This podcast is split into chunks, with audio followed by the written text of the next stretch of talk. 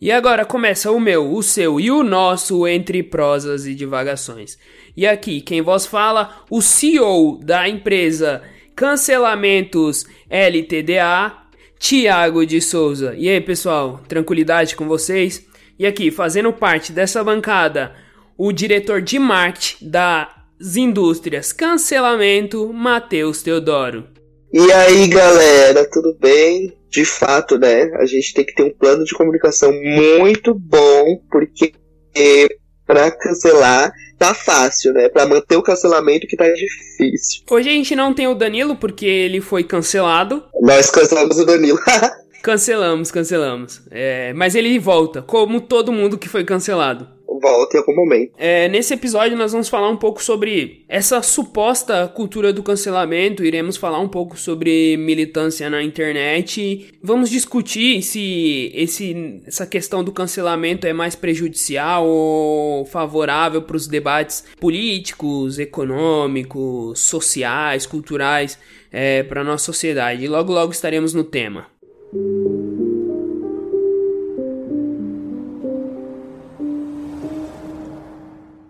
Então, pessoal, já entrando no tema, para quem frequenta bastante as redes sociais, principalmente o Twitter, né, sabe o termo cancelamento. É um termo que é utilizado para questionar, né, posturas, falas é, de pessoas, principalmente pessoas com maior alcance, né, nas, nas mídias sociais. E hoje no nesse episódio a gente vai tratar um pouco sobre isso, como já dito na abertura. Na realidade, eu acredito que essa cultura do cancelamento, ela é um braço é, dessa onda de ativismo de internet que a gente tem, né? A gente sabe que, por exemplo, nos anos 80 e 90, aliás, anos 70 e 80, para ser mais, para dar como exemplo, a gente viveu uma ditadura no Brasil e aí você tinha é, um AI-5 que perseguia, você tinha uma polícia que oprimia, você tinha vários órgãos que censuravam a questão da liberdade de expressão, a questão de você poder dar opiniões,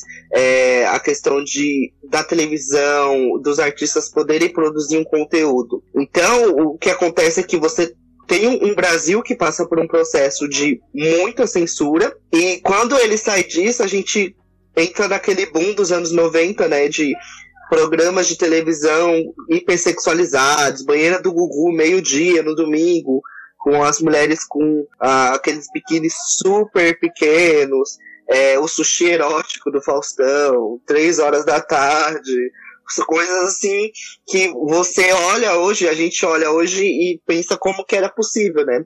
Justamente porque naquela época teve o processo de sair desse processo de censura, tem um boom de, também de liberdade sexual, mas não existia uma lei, por exemplo, que trazia a questão da classificação indicativa. Ela só vai aparecer lá pro final dos anos 90, 2000, anos 2000. Junto entra essa questão da classificação indicativa, é, que não é muito bem resolvida até hoje, né? É, essa questão da até onde a imprensa pode ir, tanto que se discute muito isso ainda, né? Que vai ser impulsionado pela questão da, do boom da internet, né? Você vai ter uma internet que nos anos 80, nos anos 90 era uma internet que se resumia a trabalhos e tal, e você vai estar nos anos 2000 com uma internet que já manda e-mail, que já faz um monte de outras coisas, né? Você vai conseguir um desenvolvimento melhor da internet. E aí, consequentemente, com isso, você vai tendo um, esse processo de globalização através da internet, onde as informações de todo mundo vão se complementando, vão se encontrando. E aí é que começa a treta, né? Porque quando você chega de 2010, por exemplo, para frente, que você percebe que além da internet, né, você tem também é, o celular se conectando com a internet, a televisão se conectando com a internet, tudo começa a se conectar com a internet e a informação não fica mais resumida, não fica mais exclusiva ao computador, né? Você tem informação na palma da mão agora com o celular é, você percebe que a, a, partir daquele momento parece que todo mundo começa a saber sobre tudo. Então, é, antigamente, para você entender sobre economia, por exemplo, para você entender alguma coisa sobre economia política, você lia muitos livros, né? Existiam as pessoas é, que estavam mais habituadas com esse tipo de assunto e essas pessoas detinham mais esse saber. Com esse boom da internet, com esse, essa democratização até de certa forma de um acesso à informação, todo mundo começa a ter mais acesso à, à questão da economia política e aí todo mundo quer começar a dar opiniões sobre a economia política. O que é muito bom, porque a gente vê que as pessoas começam a deixar um pouco mais de ignorância e a gente começa a evoluir mais nos assuntos. O problema é que a internet ela deixa as pessoas meio preguiçosas.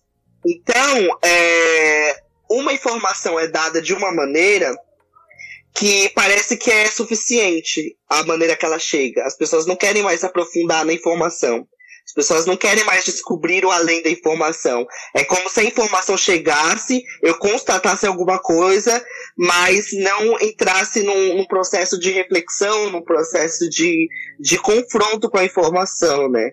Tudo chega na minha mão e eu não confronto, eu tenho aquilo como uma verdade e eu começo a espalhar, né? Acho que a questão das fake news, ela só foi popularizada pelo Trump mesmo, né? Porque o Trump, quando ele se sentia perseguido, ele falava, isso é fake news, isso é fake news, isso nunca aconteceu isso comigo. E só que essa questão de fake news já existia antes, né? Porque a partir do momento que você não confronta uma informação e você perde completamente a capacidade de questionar a informação e de se aprofundar no assunto que está sendo dado, você já corre um risco enorme de propagar uma fake news. Porque a, a notícia ela chega de uma maneira hoje, a notícia que chega de, é, hoje pra gente não é a mesma notícia que vai chegar amanhã. Sabe? As coisas vão se desenvolvendo e na internet é tempo real. Uma tragédia pode acontecer ontem, sabe? Igual aconteceu nesse final de semana, uma menina bateu é, um carro no poste. E aí o amigo disse que ela, ele tinha emprestado o carro para ela. Hoje, esse amigo já é, confessa que na realidade ele que estava dirigindo o carro, não era ela. Então olha como que a informação ela vai mudando e ela vai mudando em tempo real. Então, não tem como a gente se prender a uma informação como verdade absoluta, se essa verdade absoluta dentro da internet ela pode mudar a qualquer momento, essa informação pode mudar a qualquer momento. E essa questão de você ter essa internet preguiçosa é, faz com que ah, os assuntos que vão sendo pautados importantes, como machismo, eu me lembro de uns anos atrás, quando estourou um caso de, de estupro coletivo, e aí todo mundo começou a colocar filtro, eu sou contra a cultura do estupro, porque a gente tem que a cultura machista ela produz essa cultura de normalização de estupros, de abusos sexuais, assédio sexual. É, a gente vê que agora a gente está tendo um boom de, de selos antirracistas, mas é, é um ativismo que vai surgindo dentro da internet, um ativismo que antes era eximido ele se resumia, né, a organização política, e aí você vê que na internet ele ganha uma nova cara, ele ganha uma nova forma, mas é um ativismo que ele se resume a justamente a essa limitação da informação que está sendo recebida. Então não se aprofunda muito no, no assunto, não se aprofunda no tema. E aí esse ativismo de internet gera essa onda que a gente tem agora de cancelamentos, né? Porque a gente entende que um, uma, uma, uma, existe uma, uma coisa que é errada. Por exemplo, a gente sabe que ser racista é errado. Demorou 30, não sei quantos milhares de anos para as pessoas entenderem que não é legal ser racista, né? Poxa, não é legal ser racista. Só que as pessoas elas não querem discutir o racismo. Elas não querem discutir o que é o racismo estrutural. Elas preferem se resumir a cancelar racistas. E aí é isso que torna essa questão dessa onda de cancelamento uma, um, uma ferramenta desse ativismo de internet, que é uma ferramenta dessa internet que muito preguiçosa, né? Que não pega informação completa, porque você cancela o racista, mas você não confronta atitudes racistas que você pode estar tendo no dia a dia. E aí é complicado, porque você está projetando no outro um defeito, um erro, é, e ao cancelar outro, você acha que você está cancelando isso da sociedade, você está cancelando em você.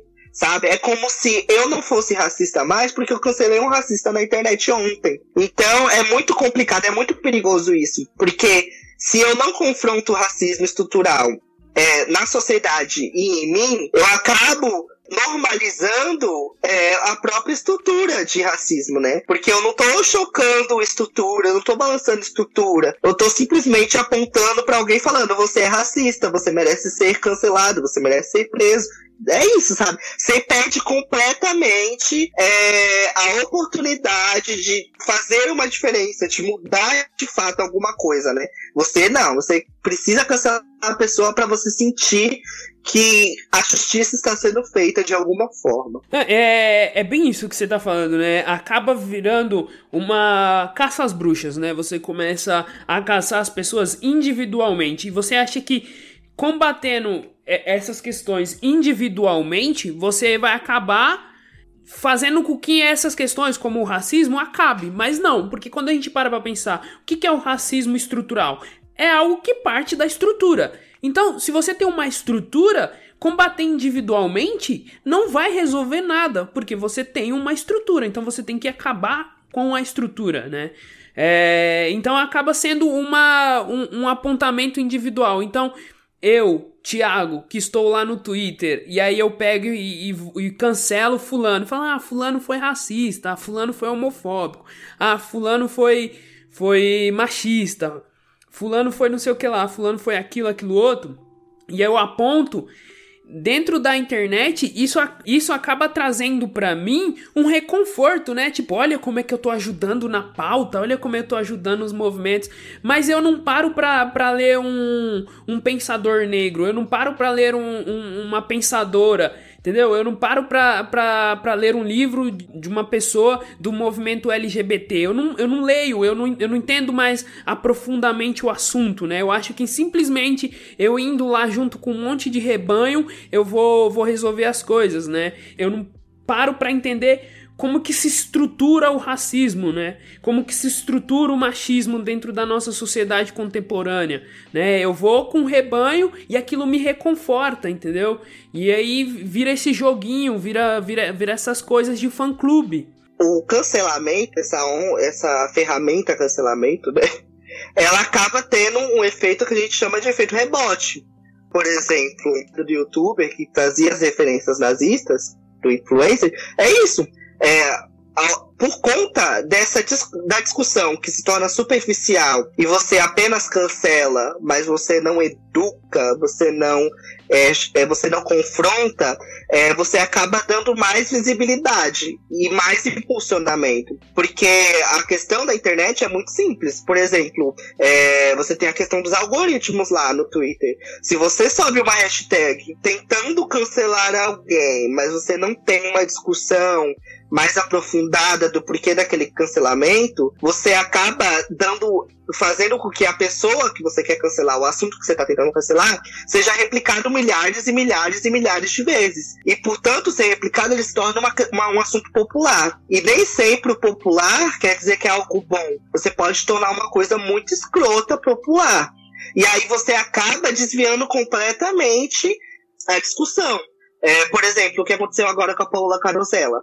É, a rede de fast food KFC, ele, ele publicou uma notícia, né? Ele, ele é, eu não me recordo bem se foi o KFC americano ou o nosso KFC, mas o, a rede KFC falou que futuramente ia começar a, seria possível é, usar as impressoras né, 3D para começar a fazer nuggets, a imprimir nuggets, a imprimir pedaços de frango. E aí a, a Paola Carosella foi lá pro Twitter e falou: gente, pelo amor de Deus, que, que tipo de sociedade é essa? Porque assim, como é que a gente acha normal e como é que a gente chega ao ponto de, de ver um fast food, né?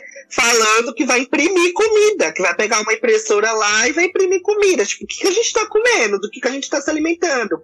E aí ela começou a falar, ela fez uma crítica, né? Ela, não, a comida orgânica que a gente come não é legal, é legal fast food. Ah, aí a Paola, aí a Paola foi lá no Twitter, fez todo o tweet bonitinho, aí no final veio a frase que foi o motivo do cancelamento dela. Ela, no final, é, falando sobre a questão da comida e tal, ela falou assim: é, boa mesmo é a comida que nos torna obesos, que nos torna hipertensos, né? E aí pronto, só porque ela usou esse termo obeso, é, e associou a obesidade com hipertensão, né? Porque foi assim que entenderam. É, ela foi cancelada. Falaram que ela estava sendo gordofóbica. E aí, o, o, curioso disso é que, se você joga no Google, vamos lá pro Google. Se você joga no Google a palavra obesidade, ela não está falando que obesidade, é ela está falando que obesidade é uma condição que torna muito mais possível que a pessoa desencadeie hipertensão, diabetes, essas coisas todas. E a gente sabe que os Estados Unidos, por exemplo, isso são estudos, sabe? Isso são estudos. É, se você é, pesquisar dentro da OMS, você vai ver estudos falando isso, é, porque eles têm uma cultura de fast food muito forte, né? Veio de lá, né?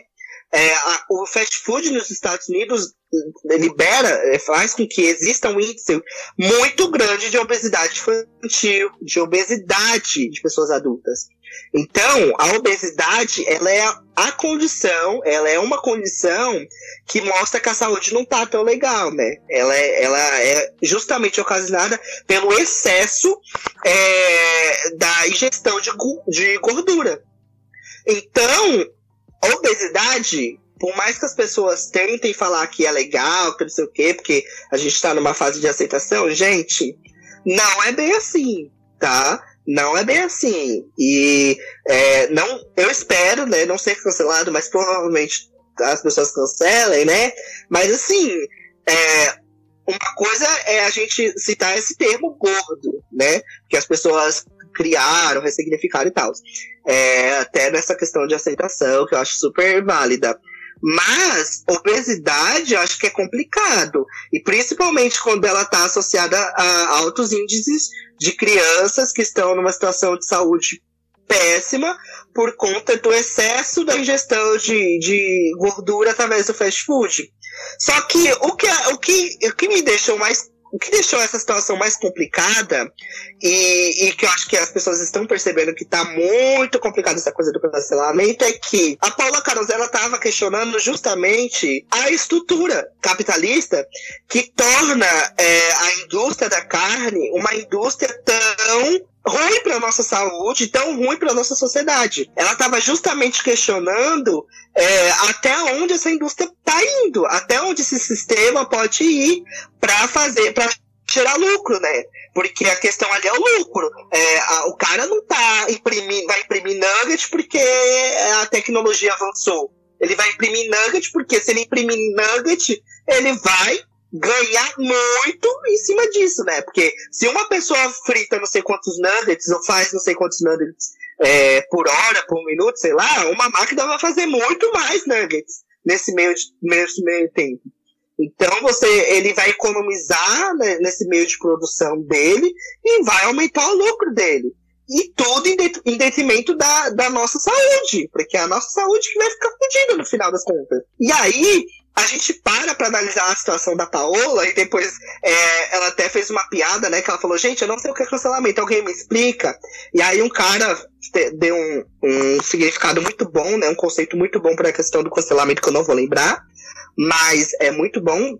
E aí ela, ironicamente, respondeu, é que às vezes eu tomo sopa de, de garfo, né? Porque é isso, se você tá fora um pouquinho do que as pessoas entendem como verdade, como conceito verdade, como informação verdade, como a realidade, é você simplesmente ser cancelado por uma coisa mínima, né? Ela fez todo um discurso contra o sistema e a galera pegou no pé dela porque ela falou obesidade e depois falou hipertensão e as pessoas falaram que ela estava associando obesidade com hipertensão sendo que a gente tem informação suficiente para entender que sim, obesidade, quando ela tá, ela é um, uma pré-condição, ela é, é uma condição que favorece o surgimento dessas doenças. Não é que todo obeso é doente, não é todo obeso vai ter hipertensão, mas vai ter mais condição para ter essa hipertensão, para ter essa doença, para ter Entende? E aí você pega essa questão do cancelamento e você vê como que é inútil é muito inútil. Porque você simplesmente cancela. Você causa um efeito rebote completamente. Ela estava tentando cancelar a estrutura e os caras cancelaram ela. E aí você fica, gente, pelo amor de Deus, você está dando muito mais visibilidade pro KFC, você está dando muito mais potência, muito mais impulsionamento pro KFC, que tá fazendo uma porcaria de comida e quer fazer uma porcaria de comida usando impressora, mas você não tá dando credibilidade, não tá impulsionando a mulher que tá lá falando sobre isso, que tá lá criticando isso. Acho que tem algumas coisas que fogem completamente do senso, que você vê essa onda passando você fala, gente, mas por quê? assim, não faz o menor sentido. E aí você tem o risco de uma pessoa que pensa de uma forma é, tão necessária como essa e que pode ajudar muito em várias lutas, faz com que essa pessoa simplesmente perca visibilidade, perca alcance é, e, e, perca é, espaço nos debates por uma coisa mínima, por uma palavra que ela usou errado, que ela pode corrigir, que ela pode mudar, ou que ela pode reafirmar dependendo do contexto, né? Então, você perde a, a oportunidade de fazer sentido o uso da internet para ativismos, para militância política e para organização política fora dos espaços de estruturas físicas, né? Você limita a internet a ser um lugar onde as pessoas vão lá, jogam no Google, pegam informação, disseminam e pronto, tá tudo certo. Resolveu o problema da obesidade no mundo, resolveu o problema do KFC. Né? O KFC vai parar de imprimir nuggets, porque a gente foi lá e falou, sabe? Não, não é isso, não é isso, não é para isso que a internet existe. Não é para isso que é, os debates se tornam mais fáceis através da internet. É justamente por contrário. É para que a gente consiga se aprofundar mais nesses debates e consiga fazer com que, de fato, a estrutura sofra uma mudança, sofra é, um choque, né? A intenção é você mudar o sistema, você romper o sistema, não ajudar o sistema a se fortalecer mais ainda, né? E é o que a internet está fazendo é justamente isso. Sim, sim. É, essa questão é uma questão bem interessante, né, esse exemplo, porque é o seguinte, existem várias questões que giram em torno desse debate, né, porque aí a gente tem a obesidade, temos a obesidade infantil que no Brasil, nas últimas décadas, só vem crescendo, né, e a, hoje a obesidade infantil é uma realidade nos cantos mais afastados do Brasil, né, porque esses tipos de produto com mais açúcar, com mais gordura, que eu não tô falando, ah, que as pessoas não devam consumir, elas devem consumir, mas nós temos que entender como que esses produtos estão sendo disponibilizados, né? É, esses produtos estão sendo disponibilizados acima da, da agricultura familiar, porque a gente tem que parar pra pensar isso, né? É, outra questão também que, que que roda em torno desse debate, a agricultura familiar. Outra questão também que pode rodar em torno desse debate, a própria reforma agrária, né, que gira em torno desse debate, né? Porque a partir do momento que a gente consiga disponibilizar mais terra para mais pessoas, a gente consegue ter um, um, uma melhor construção da nossa agricultura e, e conseguir fornecer alimentos com mais qualidade, né? Do que só esses alimentos que tem gordura, é, hormônios e tudo mais. Eu não tô, nenhum momento aqui eu tô falando que as pessoas não devam consumir, mas a gente tem que pensar qual é a, a, a, a logística, qual é a forma que esse produto está sendo disponibilizado, né? É, e, e, o que, que ele está destruindo, né? É, como você falou, né, o lucro vai se sobrepor, né? Antigamente esse tipo de produto não chegava em outros cantos, mas hoje a gente sabe que o capitalismo ele depende de novos mercados para se manter. Então, esse tipo de produto vai ser disponibilizado em outros cantos e a gente sabe que esse tipo de alimento é, levam a outras coisas, né? Como eu acabei de falar aqui, nas últimas décadas a obesidade infantil no Brasil só vem crescendo. É, então, é, é essa essa essa questão do cancelamento acaba não fazendo com que o debate flua e as pessoas acabam ficando nessa questão, né, de tipo, ah, você tá sendo isso, ah, você tá sendo aquilo, você tá sendo aquilo outro, né? As pessoas não querem debater o, os assuntos mais profundamente, né? Porque é, aconche é, é aconchegante você estar junto com, com a massa, junto com aquele grupo que tá ali falando, não, é isso, é isso, isso. E aí você vai junto, porque você precisa de aceitação para estar tá ali, né? Você não quer desviar dali, porque se você desviar dali, você vai ser a pessoa que vai ser cancelada futuramente. É, e, e existe uma outra questão muito é, perigosa, que é quando você presume que todo mundo já saiba sobre tudo, porque tem acesso à internet. E aí é complicado, porque é, eu, por exemplo, não acredito que todas as informações que estejam na internet sobre determinados assuntos é, façam muito sentido.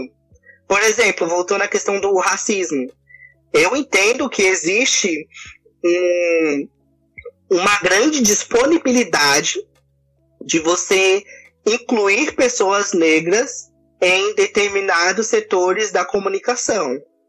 Então, consequentemente, até com o boom das, das manifestações antirracistas nos Estados Unidos, a gente percebe que é, existe uma maior potencialização de influencers negros no Brasil.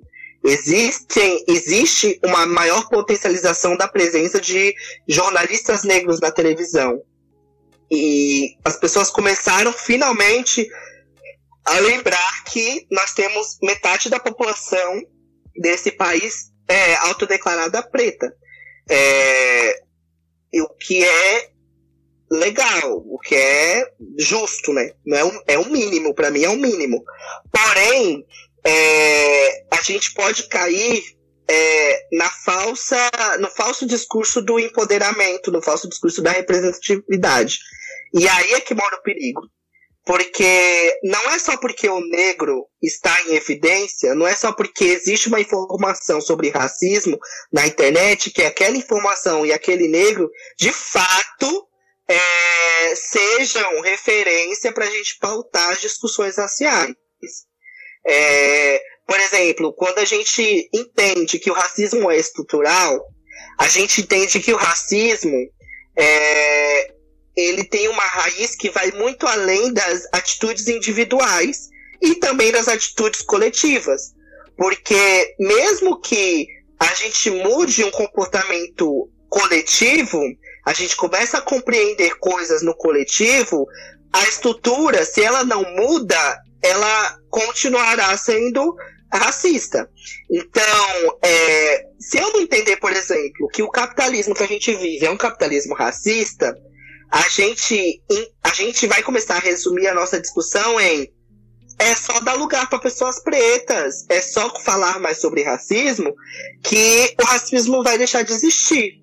Quando não, quando a gente entende que justamente pelo capitalismo que a gente tem, ser o capitalismo que dependa muito, dependa exclusivamente do racismo para existir, é, o capitalismo, o nosso capitalismo não existe sem o racismo, por exemplo, uma frase bem que a gente tem que deixar bem em evidência, o capitalismo não existe sem o racismo, se a gente não começa a colocar isso na cabeça, a, a gente pode é, não mudar essa estrutura, deixar a estrutura como está, e aí quando o capitalismo for superado e alcançar uma, uma estrutura que seja mais desigual, os negros vão continuar sofrendo com um racismo muito pior.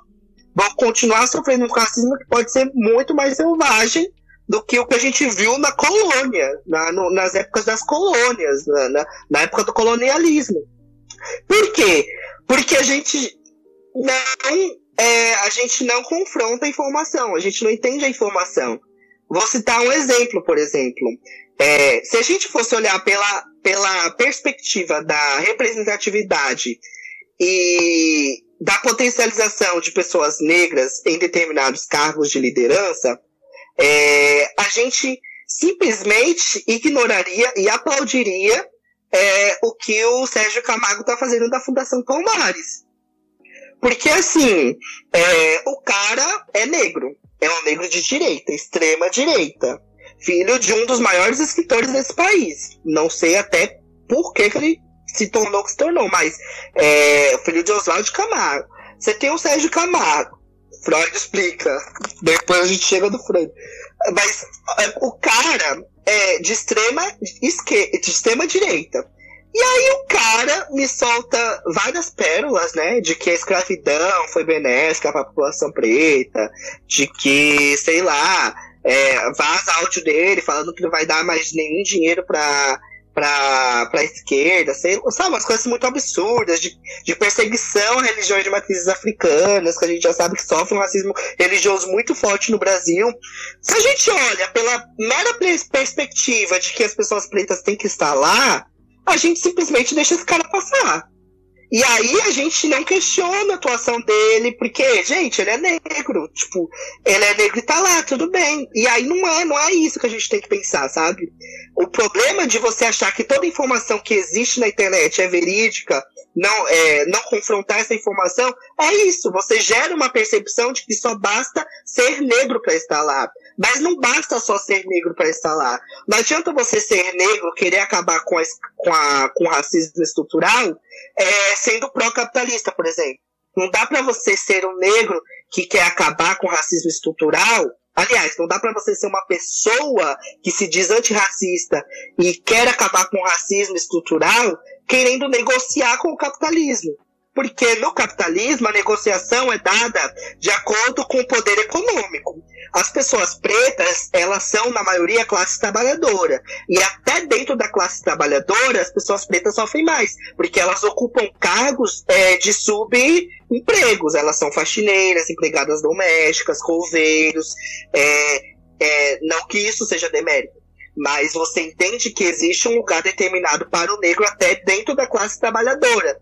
E aí, quando você não questiona essa questão da estrutura e você fica querendo negociar com essa estrutura, você vai fazer com que um preto chegue lá, outro preto chegue lá, e aí você vai usar aquele preto e aquela preta, aliás, o sistema que é branco, que é de um capitalismo selvagem e tal, ele vai usar aquele negro como pretexto e como, é, como se ele fosse é, o exemplo de que não existe mais racismo estrutural, porque a gente está discutindo racismo, a gente está debatendo racismo. Então, a partir do momento que aquele preto chega numa, num cargo de poder, a partir do momento que o Barack Obama, que é, é se torna o pre primeiro presidente negro dos Estados Unidos, acaba o racismo. Só que não é assim que acontece. O Obama, e aí mais um exemplo, né? Quando o Obama se elegeu, ele queria fazer uma reforma é, nas polícias dos Estados Unidos, porque a nossa perspectiva, a perspectiva das pessoas pretas de que a polícia em qualquer parte do mundo ela é racista, ela não é de hoje, ela não é de ontem, ela não é de um mês atrás, ela é de séculos. A gente entende a polícia como um aparato do Estado para fazer com que o racismo seja executado nas pontas, para que para que a população preta é, sofra com projetos de genocídio, né? Então, o Barack Obama ele tentou fazer isso, mas todo mundo negou, falando, não, não, sabe? Os prefeitos não quiseram fazer a reforma. Então, falando sobre essa questão do Barack Obama, né? Ele tentou implementar um sistema público de saúde nos Estados Unidos, né? É, durante o mandato dele, né? Os dois mandatos dele. Só que ele não conseguiu, porque existe um lobby enorme no, de um sistema privado de saúde nos Estados Unidos, que a gente sabe que as contas de plano de saúde privado nos Estados Unidos são enormes, são, são caras demais, né? É algo que sai muito caro pro povo, pro, pro bolso do trabalhador estadunidense. E ele não conseguiu, porque existe uma estrutura capitalista ali muito forte dentro do, das redes de saúde que impediram que isso acontecesse. É, é, um fato, entendeu? É porque é uma política democrática, mas é uma política que é democrática burguesa. Então, é onde os burgueses ganham muito dinheiro com, com a questão da, da saúde ali, e é praticamente impossível você tentar viabilizar uma saúde pública nos Estados Unidos. E a gente sabe que a saúde, tanto no Brasil como nos Estados Unidos, é um problema também para a população preta. A pandemia que está tendo agora deixou isso muito evidenciado. Nos Estados Unidos, a grande parte das pessoas que morrem são pessoas pretas. Pessoas que pretas, que morrem não porque o vírus é racista, mas porque o sistema é racista e faz com que as pessoas pretas tenham menos acesso à, à saúde, né? A saúde de qualidade, né? E isso lá, isso aqui no Brasil. E aí você vê que o Barack Obama chegou lá, cargo de presidente, tentou mudar a questão da saúde, não consegue. Tanto que o Trump acaba com o Obamacare, né? Que era uma possibilidade dentro desse sistema capitalista, mas que o Trump foi lá e acabou. É, e aí você vê que ele tentou fazer a reforma das polícias. Os, os é, senadores não quiseram, é, muitos deputados não quiseram, é, não levaram isso como um projeto para o país. É, agora estão querendo, né? Mas a gente vai falar disso. Os prefeitos não quiseram, e aí o que acontece em 2020? George Floyd. E aí isso é um estopim para uma marcha de racista que não se via desde os anos 60, desde as marchas é, pelos direitos civis dos negros que Martin Luther King levou para frente. E aí, você para e fala, poxa, o Obama tentou fazer isso, não conseguiu. Por quê? Porque basta discutir, porque basta você ter informação de que a polícia mata mais pessoas negras, de que a polícia abusa, é, tem um abuso mais com pessoas pretas. Não, porque a questão não é informação, mas o tipo de informação, da onde que ela está vindo, o aprofundamento que você tem nessa informação, justamente por você não se aprofundar e pelas pessoas não se aprofundarem, elas entraram no conto de que o racismo estava sendo resolvido porque você tinha mais caras pretas na televisão, mais caras pretas na internet, mais caras pretas, é, mais produtos para pessoas de cabelo crespo. E não é isso. Você tem que confrontar a estrutura. O que eu estou dizendo aqui não é que você não consegue avanços dentro do capitalismo é, a gente consegue. Mas esses avanços eles têm que ser relevantes para que a gente sinta algum tipo de diferença. Não adianta ser apenas um rosto em um espaço de destaque. Não adianta ser apenas mais uma pessoa preta em um cargo de diretoria. Se você tem uma pessoa preta em um cargo de diretoria, num, num, país, por exemplo, como o Brasil, que tem milhares de empresas e muitas multinacionais explorando a nossa força de trabalho aqui, do que adianta aquela única pessoa negra ali. Se é uma pessoa negra para toda uma classe trabalhadora negra, sabe? É, e que está ocupando os subempregos, faxineiro, porteiro. Então, qual, qual isso é relevante de fato? Não é tão relevante, porque você não tem uma mudança radical na estrutura. É, a gente viu que, por exemplo, mais um exemplo, né? Aqui no, eh, nas últimas, nos últimos meses, depois do caso do George Floyd, muitas imagens dos abusos da PM de São Paulo com pessoas pretas foram é, viralizaram na internet. Só que, diferentemente dos Estados Unidos, isso não gerou passeata, isso não gerou marcha e muito menos gerou um posicionamento dos governos, e é lógico, a gente não espera posicionamento desses governos, principalmente do governo do, do João Dória, mas não gerou nem é, desses governos um posicionamento onde se, se, se, se para para pensar e para assumir que precisa ter uma reflexão sobre questões raciais dentro das, dessas corporações. É, e você tem um corregedor negro, por exemplo, aqui em São Paulo. Um cara que tá lá na corregedoria e que é negro, que tá conseguindo fazer algumas coisas que são bem, que eu, eu considero avanços, né? Mês passado cercaram um batalhão, um batalhão inteiro, que forjava homicídios, que desviava a questão de tráfico, que cobrava aluguel de biqueiras lá na região da Zona Norte. Mas assim, você não avança no debate do abuso policial contra pessoas negras. Você não, avança no debate do genocídio que a população preta, é, a juventude preta periférica sofre. Então, até onde, até onde a gente sabe que é, o ativismo de internet dá resultado? Até onde ele não vai causar justamente aquele famoso efeito rebote que a gente disse aqui? Porque ao invés de normalizar a discussão sobre a estrutura e a necessidade de mudar a estrutura, é, a gente está normalizando como o sistema capitalista ele vai cooptar as nossas narrativas pretas. Como que ele vai pegar e vai transformar aquilo ali em outro tipo de narrativa. Era uma narrativa para gente, né, que está mais à, à, esquerda, uma esquerda mais radical, nós temos uma crítica de que sim, a gente consegue avançar dentro do sistema capitalista. Isso é um fato. Mas essas, a, essas, esses avanços têm que ser relevantes e eles não podem, eles não podem é, apagar, esconder e invisibilizar ou inviabilizar é, a discussão sobre mudança de estrutura. Todas as mudanças relevantes que a gente alcança dentro do capitalismo tem que ser mudanças relevantes, mas passageiras. Porque se a gente não mudar a estrutura, essas mudanças lá na frente elas vão ser derrubadas. Como a mudança que o Obama conseguiu fazer dentro da questão da saúde lá. Ele cria o Obamacare, que faz com que as pessoas de baixa renda tenham mais acesso à saúde, tenham melhor acesso à saúde, mas aí vem o Donald Trump e acaba com o programa. Extingue o programa.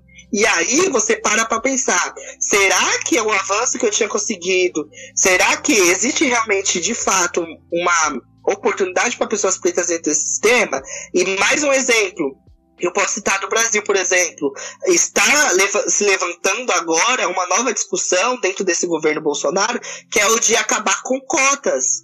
Tanto que a última portaria que o ministro Abraham Weintraub, né, o safado do Weintraub, é, lançou, a medida que ele lançou foi justamente de acabar com as bolsas é, é, em doutorado e pós-doutorado para pessoas pretas, indígenas e quilombolas. Então, assim, Será que a gente de fato está fazendo alguma mudança na estrutura? Será que de fato a informação que tem na internet que eu pego e me faz e essa informação que me faz cancelar um racista está fazendo alguma diferença nessa estrutura? É óbvio que não. É óbvio que não está mudando, porque a discussão que a gente tem na internet é uma discussão preguiçosa que acaba em cancelamento e não cancela apenas o racista, mas cancela também quem é antirracista, cancela as pautas antirracistas, cancela a discussão sobre é, como você ser antirracista, cancela a questão de como a gente tem que mudar o sistema, cancela a discussão de por que, que o sistema é racista, sabe? Ele gera uma outra onda de cancelamentos que superficialmente a gente não enxerga. Mas se a gente para para pensar na sua complexidade, a gente percebe que a gente perde tudo. A gente percebe que a gente simplesmente enterra o assunto. E aí eu paro para pensar que, no final das contas, eu não tô tão surpreso com o que o Brasil, o Brasil se tornou. Por que eu não tô tão surpreso? Porque se a gente tem preguiça de se aprofundar em assuntos é, seja até por medo de se perceber racista, né? Porque o que eu percebo de pessoas brancas é, que se que colocam selo antirracistas e cancelam as outras pessoas na internet é que elas não querem falar sobre o racismo que elas mesmas produzem.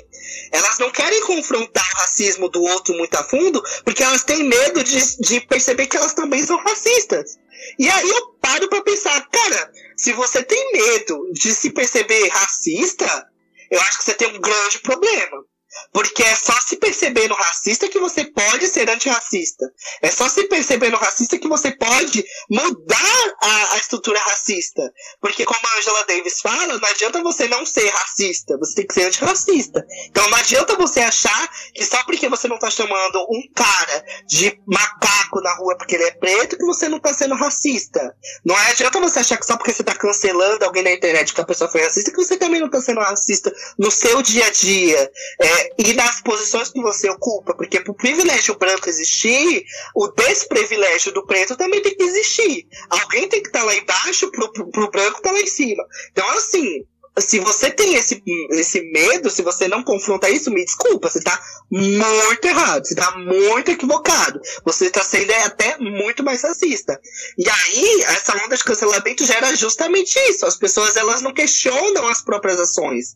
Elas questionam as ações dos outros, acabam com todo, todas as perspectivas que vinham antes naquela discussão, que poderiam contribuir com a discussão, quebra completamente a luta histórica de pessoas que lutaram para que essa discussão acontecesse hoje e simplesmente acha que porque tá cancelando o outro e tá fazendo um papel. Tá, fazer, tá promovendo a justiça social. É, são as fadas sensatas, né? São os homões da porra os homões sem defeitos, os homões que, que, nossa, sabe? É o branco que salva, que, é, que tá ali na luta de racista com você. Gente, não é isso, não é assim. Acho que a gente tem que evoluir é, muitos degraus nisso, sabe? É, eu sou cancelado toda semana. A gente aqui no podcast é cancelado toda semana, né? Eu já fui cancelado por pan-africanista, já fui cancelado. Toda vez que eu vou levantar uma, uma, uma discussão sobre raça, Principalmente isso nas redes, né? Óbvio, tinha que ser. Mas toda vez que eu vou levantar uma, uma discussão sobre raça no Facebook, e aí vem uma pessoa que é negra mais extrema, né? Que, fa que fala que não tá aqui entre direita e esquerda, ele continua sendo preto, sabe?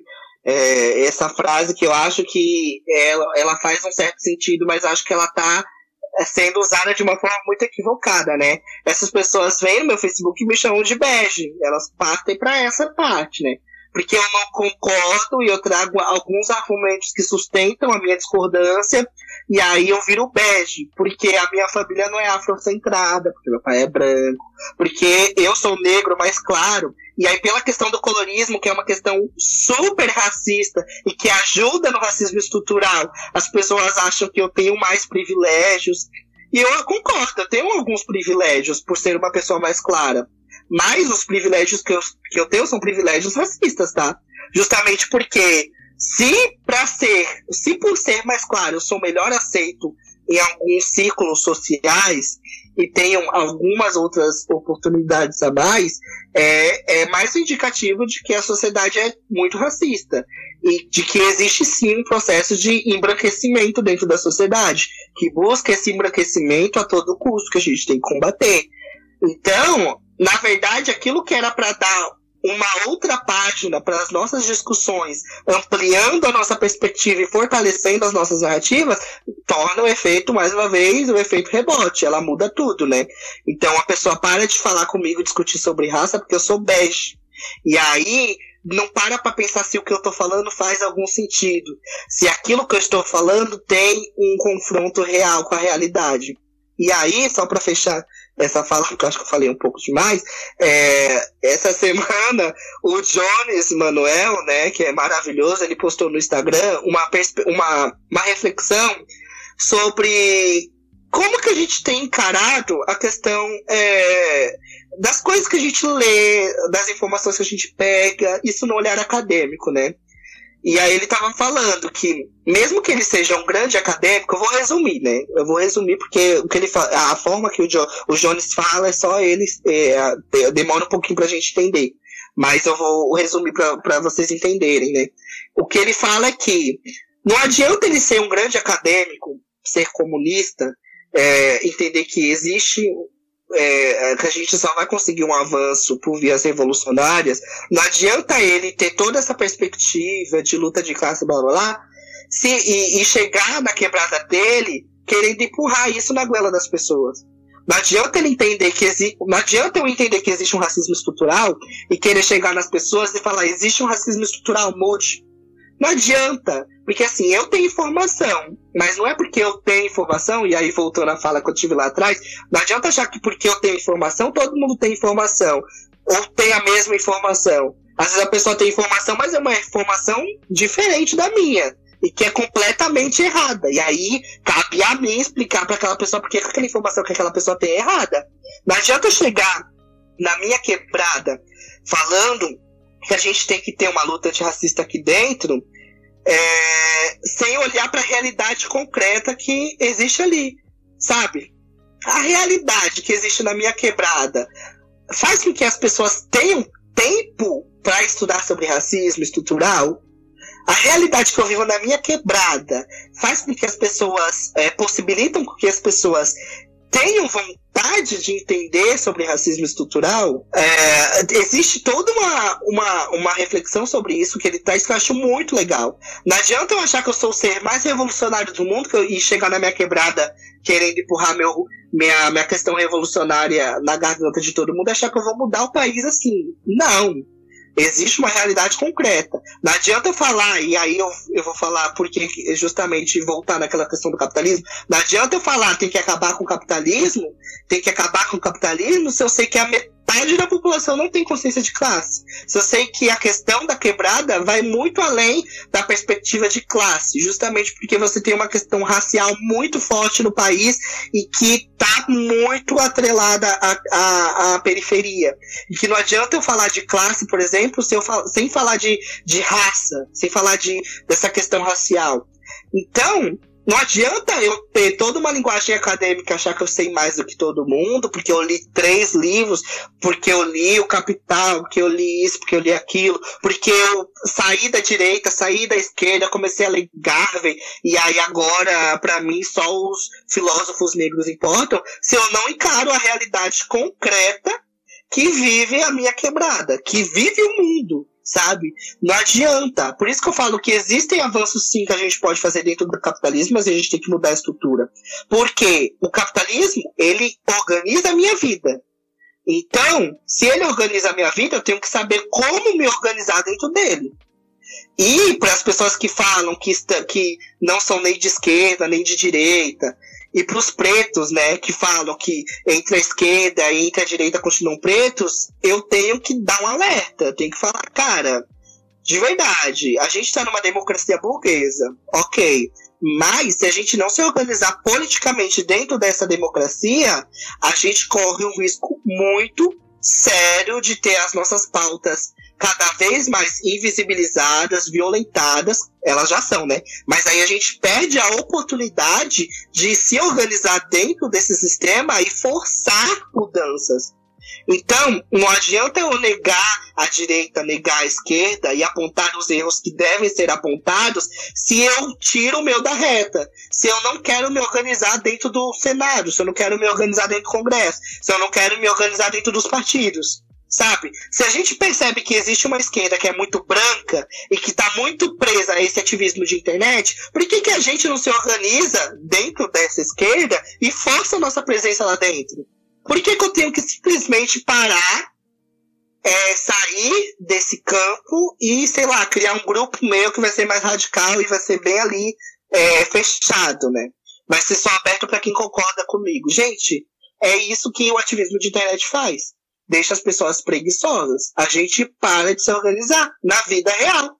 A gente simplesmente se organiza na internet, a gente entra na internet 9 horas da manhã, briga às 10, almoça, briga às 3, janta, briga às 10, briga até meia-noite, dorme e continua é, nessa rotina, agora mais no isolamento. E acha que a gente está mudando o mundo por isso. Não, queridos. Sinto muito, mas isso não é relevante, não é importante.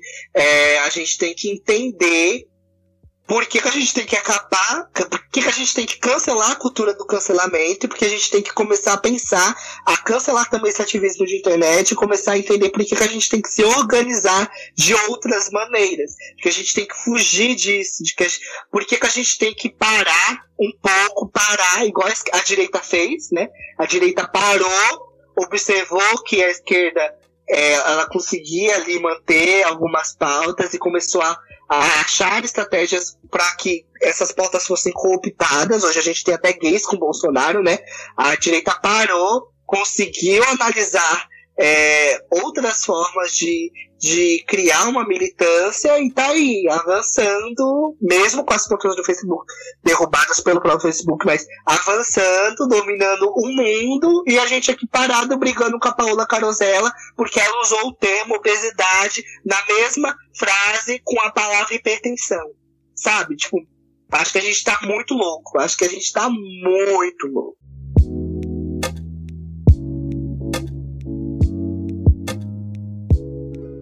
Então, pessoal, agora nós vamos pro momento indicações. Então, pessoal, já que a gente tá falando de internet aqui, eu vou indicar uma série que ela não é tão séria quanto o debate que nós tivemos aqui. É uma série do, da Amazon Prime, né? Da, do vídeo lá, do streaming da Amazon, que chama Upload. É uma série que ela gira em. É, é uma série de comédia, ela é bem leve e tal. É, a sinopse dela é um, é um jovem que, que ele era um desenvolvedor de um desenvolvedor, um programador, e aí ele morre, e só que nesse futuro que ele vive, as pessoas não morrem exatamente, tipo, a, as mentes das pessoas elas são são escaneadas e aí elas são mandadas para um mundo virtual onde quem tem dinheiro consegue viver num melhor local e quem não tem vive em outro local lá. E, e essa série é bem engraçada e tal. É, traz alguns assuntos e tal, mas nada assim, tipo, nossa, que revolucionário. Mas é uma comédia e é bem gostosa, assim, para você assistir. Tá na primeira temporada e é, é a minha recomendação. É, eu vou indicar um filme que o Thiago já assistiu. Acho que muita gente já assistiu, mas acho que vale a pena assistir de novo. E tendo como perspectiva essa conversa que a gente teve aqui hoje, que é o Her, né? Com o Joaquin Phoenix. Acho que ele é um filme muito bom Claro que ele vai citar uma questão, mas ele vai virar, né? Pro, a discussão dele vai se pautar a partir do momento que um homem se apaixona, né? Pela, por, por uma assistente lá. E, e inclusive, né, abrindo um, um parênteses aqui, é, eu vi notícias de que tinham homens se apaixonando pela Alexa é, nesse, nesse isolamento. E eu tô ficando preocupado, né, com esse efeito Her aí no mundo. Mas, voltando ao Her, do filme Her, ele vai contar a história de um cara que se apaixona por uma assistente pessoal, né, é, pela tecnologia. E por que, que eu estou indicando esse filme? Pra gente entender que, olha como que a internet, como que essa tecnologia está mudando a nossa relação é, e pautando a nossa relação em coisas super, sim, sem sentido, né? Porque no filme ele se apaixona pela assistente pessoal dele lá, é, e aí ele começa a até negar né, o contato com pessoas humanas, reais, é, e olha o que, que a gente está fazendo né, na, na internet. A gente está cancelando pessoas, é, é, substituindo o nosso contato físico com as pessoas, aquela coisa de troca física com a pessoa pela troca online, onde eu falo e a pessoa me escuta e fica quieta, onde eu não escuto, né? Onde só a pessoa escuta e eu nego outras coisas, aperto o bloquear, né? Porque você bloqueia, a pessoa some, desaparece, né? Da sua, frente, da sua vida, né? Na vida não é assim que acontece. E como que a gente se torna preguiçoso? porque a gente começa a resumir as nossas relações e começa a resumir a nossa vivência ao que a gente vê na internet, ao que a gente faz com a internet. Então, até a forma que a gente fala na internet a gente quer usar para falar na vida, né? A gente faz tudo a partir da internet agora. Não é mais a partir de livro, a partir de, de nada. É a partir da internet que a gente pauta as nossas relações, as nossas discussões e tudo, né? Então é um filme que é muito bom e ele vai, ele pode gerar é, outras perspectivas através dessa conversa aqui. É um filme que eu recomendo procurem nos torrents da vida aí e assistam, é necessário. Então eu acho que é isso aí, pessoal. Sigam a gente nas redes sociais, sigam a gente no Spotify e até mais. Tchau, tchau, tchau gente. Pessoal.